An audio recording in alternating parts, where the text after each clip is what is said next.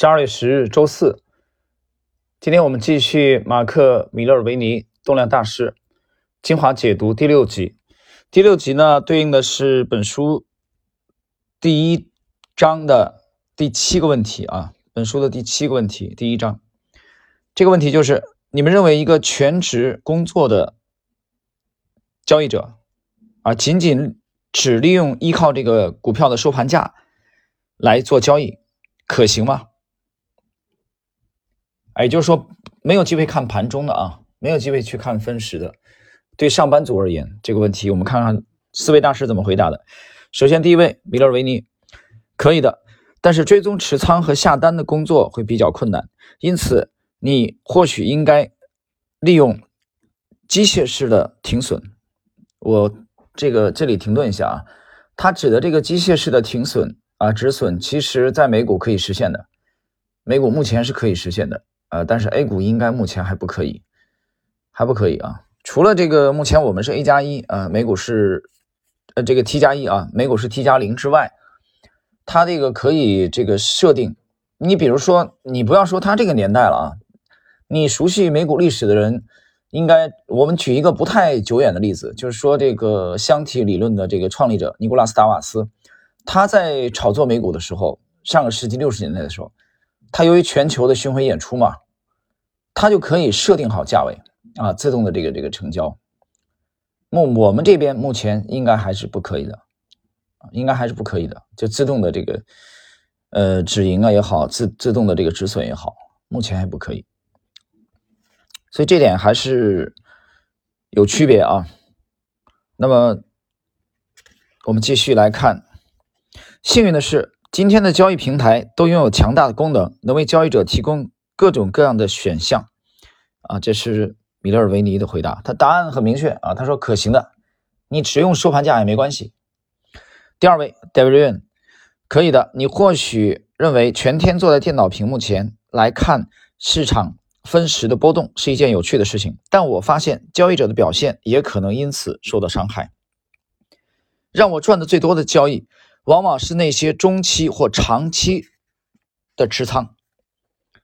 对我而言，专注于长期图表也是上策，但不要陷入对冲交易。有时候，一个十分钟的走势图上的波段看起来很可怕，但是你只要换一个角度啊，从这个日线图或者周线图上来检索，你就会发现那只不过是小菜一碟。我有太多次这样的经验。因为着眼于短时期的股价的波动而被震荡出局，错失了一个优秀的持仓。我以为长期的走势才能赚大钱。这是第二位啊，第二位是戴维任。戴维任的这一段啊的解释，他其实讲的比这个米勒尔维尼讲的更呃更确切了啊，更具体。他这一段的中心思想，首先第一点，他赞同米勒尔维尼的观点，他认为可行的，没关系，只看收盘价也可以的，也同样可以做得更好。他还讲他很多的这个这个获利的这个获利很丰厚的啊交易都是持有时间较长的。那么他这一段的中心思想其实暗合了，高度契合了利弗莫尔当年的啊那句话啊，利弗莫尔在这个和爱德华勒菲弗的。那个回忆录当中的啊那句话，就只有大的波动啊才会有大的利润。戴维略讲这句话，我想这无可辩驳了吧？人家拿了三届八五八六八七三届的美股的交易冠军，而且四年半左右的时间加入威廉奥内尔的公司，就从一个普通的职员啊做到了副总裁。没有真才实学的话，那奥内尔也不是瞎子，对吧？也不好糊弄。所以这个我觉得是。毋庸置疑的啊，这是前两位大师。那么在今天知识星球半木红的专栏，我还刚更新了一个啊，我说这这个随笔的是今天下午睡了一觉，睡醒了我就随手发了一个，叫朴拙。之前在西马我谈过三重境界啊，投资，一个是灵动，第一层，第二层就是浑厚，第三层也是最高的一层就是朴拙。朴拙就看起来很朴素，没什么大不了的。啊，这个我当我这这篇随笔里边很简短，举了两个例子，一个是大千晚年的这个泼彩泼墨的这种画法，啊，第二个就是黄宾虹晚年的这种泼墨啊。黄宾虹早年有个外号叫白宾虹，你看他的绘画，你再看他晚年就变成黑宾虹了啊。他是浙江人，那么最终呢是在杭州去世啊。去世的这个这个位置，呃，其实就在这个七七侠岭这边啊。我曾经去看过这个黄宾虹的故居，他早年的画风和晚年的画风变化非常之大。那么这两位大师的晚年的泼墨也好，泼彩也好，呃，有一个共性。我去研究这一段的时候，我发现其实表面看起来是他们的视力下降啊，年龄都很大了，晚年嘛，看不清楚了。但实质的问题的实质在哪里？我忽然明白了，其实就是集他们之前几十年的这种功力，从张大千早年的临摹这个呃石涛啊，到后来去敦煌临摹敦煌的壁画，到加上个人的天分啊，加上黄宾虹大师早年的这种啊。去临摹这个这个名家啊，也就是说，他最终的看起来很简单的，似乎外行人不懂的这种泼墨，我们现在在这个网络上也能看到一些啊，一些所谓大师的泼墨，我们看了想吐啊，那跟狗撒尿差不多。那这两位的最这个晚年的这种泼彩也好，泼墨也好，看起来很简单，其实。这一招一式当中，实际上已经浓缩了他们一生的心血，可以可以说简练了他们的这个整个体系的精华。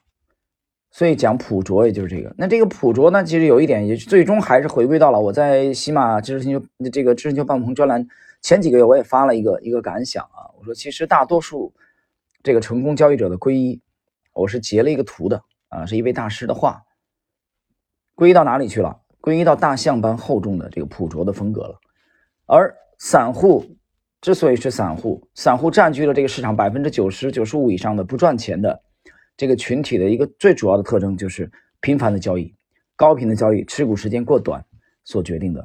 今天戴维润给大家上了很好的一课。好，我们看第三位丹赞格。今天有很多人在全职工作以外交易股票而得到很好的成绩。智慧型的选手也已经把我们带到了另一个层面。如果你无法及时跟进每一个价格波动，你自然会变得更挑剔，只选择你交易风格真正契合的股票。但是我仍然记得以前从事游泳池啊，这个游泳池这个装修商的啊这个日子，我解释过啊，单三个就是一个搞装修的啊，就是其实就是一个包工头。我一手拿着股票行情机，那是大约。在上个世纪啊，一九八三年推出的一个即时传送股票报价和股市新闻的无线电装置，另一手握着卡车的方向盘，就是当时那种义无反顾想要交易的驱动力，造就了今天的我。丹桑格这段话有点励志啊，其实我我觉得他没有完全回答别人的问题，或或者说他后半部分有点跑题了，这哥们儿后半部分开始煽情了啊，抒情了，对吧？开始讲他的成功了。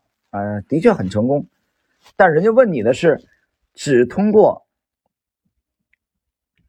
只通过这个收盘价能不能干得很好，对吧？所以我觉得他多少有有一点偏啊，多少有一点偏。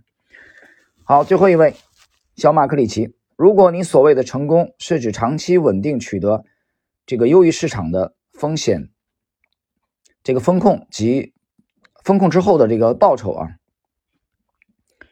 那么。我的看法有所保留。